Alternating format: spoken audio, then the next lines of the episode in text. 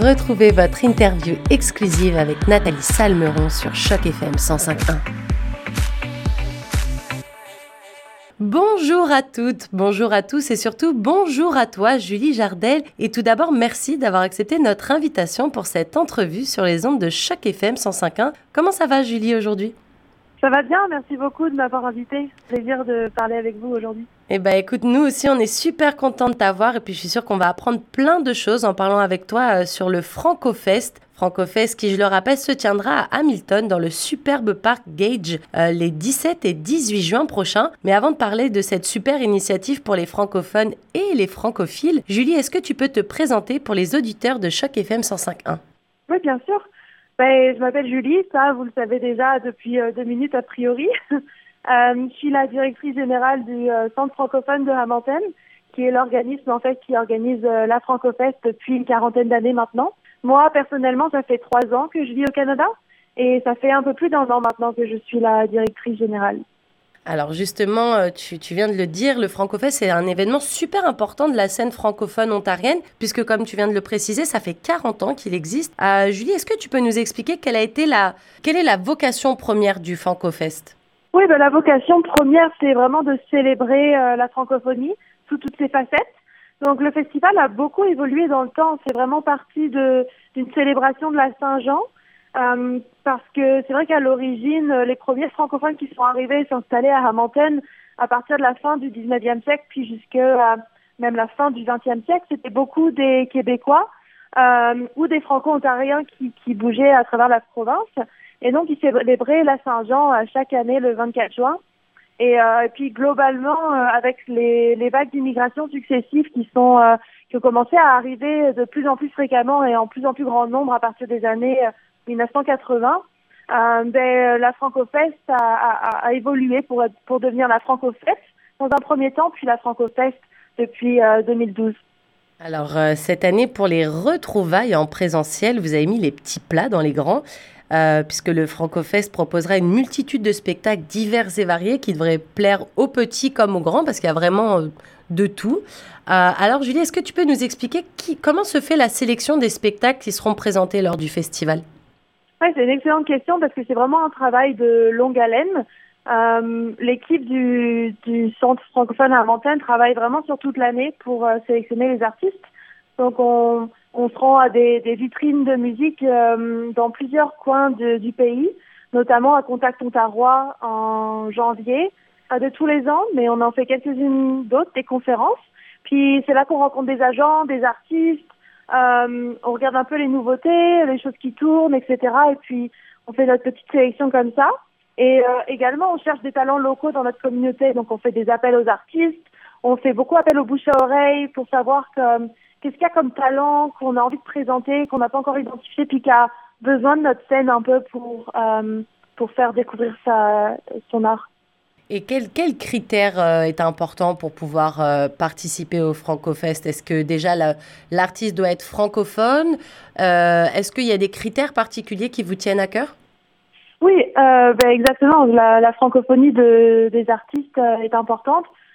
nous, on ne requiert pas un 100% du contenu musical en, français parce qu'on a appris aussi au contact des artistes que le français, c'est pas forcément leur première langue de création même si c'est la langue dans laquelle ils s'expriment euh, dans leur vie personnelle. Donc on respecte aussi le, la, la, créativité de chacun, qui peut se faire dans plusieurs langues. Et donc euh, ce qu'on veut, c'est vraiment que les artistes soient francophones, en effet. Et ensuite, on essaye vraiment que, que les artistes qu'on choisit et la programmation qu'on établit, elle reflète toutes les facettes de, euh, de la francophonie. Parce que notre francophonie à Hamilton est très multiculturelle, très diverse en termes de profil, d'origine, de personnalité et du coup on essaye vraiment que euh, que notre euh, que l'équilibre soit fait en fait entre toutes ces euh, toutes ces facettes. Alors après deux ans de pandémie et donc peu d'activités culturelles à cause de la situation sanitaire, euh, est-ce que tu penses qu'il était d'autant plus nécessaire de rappeler aux francophones de la région l'importance de l'art et de la culture de manière euh, générale dans leur vie de tous les jours? Parce que c'est vrai que avec cette histoire de pandémie, euh, L'année la, dernière, l'édition était en ligne.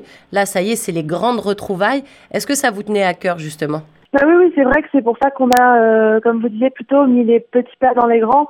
on avait vraiment envie de faire un événement ambitieux et d'ampleur pour montrer qu'on est de retour, pour montrer au, monde entier qui a peut-être oublié qu'il y avait un peu des francophones euh, dans notre région, qu'on est toujours là, qu'on est toujours bien dynamique, bien actif, puis prêt à accueillir de nouveaux, euh, de nouvelles personnes parmi nous. Donc cet aspect-là était important. Puis oui, de reconnecter vraiment les gens avec les arts euh, personnellement, parce que c'est vrai que les arts, pour beaucoup d'entre nous, euh, c'est ce qui nous a permis de traverser cette période pandémique. Qui n'a pas écouté euh, un nombre incroyable de, de, listes de lecture sur Spotify ou euh, de nombreux films sur Netflix ou, ou des balados ou, ou des regarder des spectacles de cirque ou fait des musées en ligne. Euh, on, on, a tous vécu euh, grâce aux arts ces deux dernières années. Puis je pense que c'est important aussi de, de remettre ça sur la scène, remettre ça en personne maintenant que c'est faisable, c'est possible puis aider les gens à reconnecter avec euh, le monde des arts, euh, mais en personne cette fois. Alors j'ai vu euh, qu'en plus des spectacles et de la multitude, dirais-je, de spectacles qui, qui vont être présentés, euh, le Francofest organise aussi des ateliers, comme euh, des mmh. ateliers de danse, des ateliers de musique, des créations de ballons pour les enfants. il y aura également une atmosphère un peu de, fête foraine tout au long de, ce week-end. Euh, on pourra manger de la barbe à papa, notamment en sautant sur des, châteaux gonflables, j'ai vu ça. Euh, en quoi c'était important justement d'apporter des ateliers en plus de cette programmation qui est déjà super riche? Mais En fait, l'idée des ateliers, c'est à la fois que les gens puissent rencontrer les artistes en personne, euh, parce que dans notre philosophie, nous, au Centre francophone à Montaigne, présenter les arts, c'est pas seulement diffuser des spectacles, mais c'est aussi créer euh, des occasions pour les gens de rencontrer les artistes euh, les artistes ont souvent des parcours très inspirants dans lesquels les gens peuvent se retrouver ou alors qui peuvent un peu leur permettre de rêver et de pourquoi pas eux-mêmes s'imaginer artistes. C'est ce qu'on essaie de créer aussi. Nous, on essaie de créer des vocations chez notre public, euh, des envies de s'impliquer eux-mêmes dans les arts, d'être créatifs et de faire grossir justement cette, plateforme artistique euh, franco-ontarienne. Alors, je, je, regarde euh, actuellement la, la programmation et il y a un spectacle qui s'appelle Le Gros Orteil. Alors, ça mmh. m'intrigue un petit peu. Est-ce que tu peux nous parler un petit peu de ce spectacle? Bah, Le Gros Orteil, c'est le nom donc la, de la compagnie de cirque québécoise qu'on invite. Euh, et donc, Le Gros Orteil va présenter deux, le spectacle deux fois qui s'appelle ICO, euh, qui est un spectacle vraiment euh, interactif sur deux euh, voyageurs, des marins qui font un peu le tour du monde et à qui il arrive des aventures en chemin. Et euh, donc le Gros Orteil présente également un, un atelier pour permettre aux, aux, jeunes et aux moins jeunes d'apprendre à utiliser des, des objets de cirque. Donc que ce soit apprendre à jongler, à faire l'équilibriste, etc. Donc c'est aussi pour, pour que chacun soit un peu un acteur de cirque alors justement, qui dit atelier dit euh, bah, rapprochement avec les autres. Alors maintenant que les mesures sanitaires se sont un petit peu calmées, qu'on est, on va dire, revenu à un état plus ou moins normal, est-ce qu'il y aura quand même des, euh, des choses à prendre en considération par rapport aux, mesures sanitaires et, à notre cher ami Covid? Oui, ben, c'est vrai qu'on fait, euh, on fait avec les, les, nouvelles conditions. On veut toujours quand même rester prudent, même si en ce moment, il n'y a pas de restrictions du tout qui nous sont imposées. Donc nous, on va faire quand même un, une sorte de contrôle de nombre de personnes qui sont sur le site à tout moment pour s'assurer qu'on ne déborde pas non plus avec, euh, euh, avec trop de monde collé les uns aux autres. Puis on a également un petit formulaire de dépistage qui va être demandé à l'entrée, juste pour s'assurer qu'on a les contacts des gens si jamais on entend euh, qu'il y a une personne qui a développé des symptômes de, la Covid. Et enfin, on invite les gens à porter le masque s'ils le souhaitent donc ça, c'est vraiment comme chacun est confortable. Et donc du coup, cette, euh, cet événement FrancoFest va durer tout le week-end. Qui dit de longues journées sur place dit forcément à un moment donné, on va avoir un petit creux. Il me semble que ce sera possible également de se restaurer sur place, n'est-ce pas? Oui, exactement. Donc on a euh, quelques quelques food trucks et puis euh, des, des vendeurs de nourriture qui vont être là. Donc on va vendre euh, des hot dogs, de la barbe à papa, du popcorn, puis on a l'excellent resto chez Chloé qui est un restaurant basé à Ramontagne d'une euh, d'une française qui va euh, justement proposer la nourriture de son restaurant sur place. Et puis nos food trucks qui vont vendre de, de la poutine, euh, des différents sandwichs et puis également des, des crèmes glacées. C'était important pour vous d'intégrer justement un petit point de nourriture français, enfin franco-français. Je ne sais pas si c'est exactement français chez Chloé, mais euh, est-ce que c'était important justement d'avoir ce point euh, de restauration qui rentre un peu avec ce thème de, célébration de la francophonie? Oui, évidemment, parce qu'il faut dire que la cuisine, c'est quelque chose de très culturel aussi. Et donc, forcément, quand on veut parler euh, des cultures francophones, on, veut parler de la cuisine. donc, c'est vrai que c'était important pour nous aussi de soutenir un petit commerce local d'une personne qui, qui est active dans, dans euh, le milieu de la francophonie. Et donc, c'était important pour nous qu'elle ait un rôle à jouer dans ce festival. Donc, on a, on a beaucoup au cours de l'année, justement, des gens qui viennent vers nous et qui nous disent Hey, j'aimerais beaucoup faire quelque chose avec vous. Et euh, nous, on étudie chaque, chaque possibilité, chaque personne qui vient vers nous en se disant Ok, est-ce que c'est possible? Si oui, comment? Et donc, on travaille vraiment comme ça. On fait beaucoup moins souvent des appels aux gens qu'on étudie plutôt les propositions qui nous sont faites. Et c'est comme ça qu'on construit aussi pas à pas euh, le, festival au cours de l'année. Alors euh, Julie, avant de se quitter, est-ce que tu aurais des conseils pour les auditeurs de Choc FM 105.1 qui planifient de se rendre euh, au festival FrancoFest ce week-end, le week-end prochain, pardon?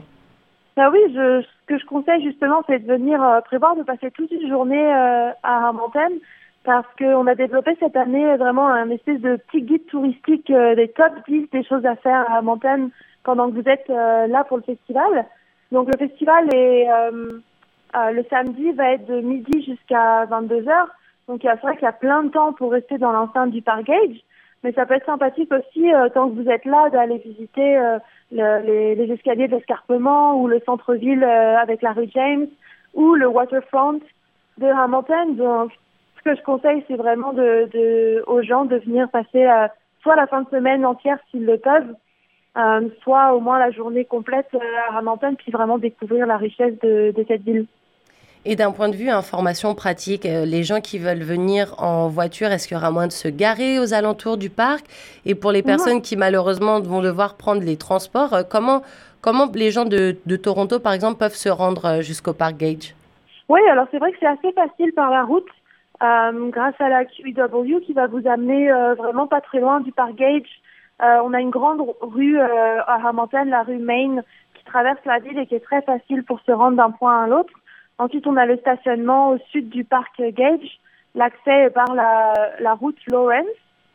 Euh, puis il y a plein de places dans, dans, dans stationnement, sinon dans les rues alentour du parc, c'est possible de se garer. Et si vous venez en transport en commun, vous, pouvez euh, tout à fait prendre le Go Train ou le Go Bus euh, qui va arriver jusqu'en centre-ville de Hamilton. Puis ensuite, vous aurez euh, juste un bus direct à prendre qui justement passe sur la rue Main. Et, euh, et la rue Main, c'est la rue qui est au nord du Park Gage. Donc c'est assez facile de se, de se rendre depuis Toronto. Et d'un point de vue euh, ticket, est-ce qu'il y aura des tickets à acheter ou est-ce que l'événement est complètement gratuit? L'entrée de festival est gratuite. les spectacles, tout ça, tout est gratuit. Il y a quelques choses qui sont, qui sont payantes, notamment par exemple les châteaux gonflables. Euh, et puis la nourriture, euh, l'alcool, les boissons, etc.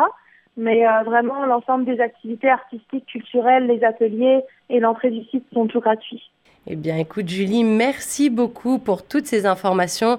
Je pense que les auditeurs de Choc FM euh, seront très, très, très contents de pouvoir participer à ce festival qui, je le rappelle, donc est gratuit. On espère juste que le temps sera avec vous. Est-ce que vous avez un plan B si jamais, les, euh, si jamais la météo devenait, euh, enfin, venait à la pluie? Est-ce que les activités sont, sont couvertes? Oui, tout est maintenu. Toutes les activités sont couvertes. On a beaucoup de tentes sur le site du festival.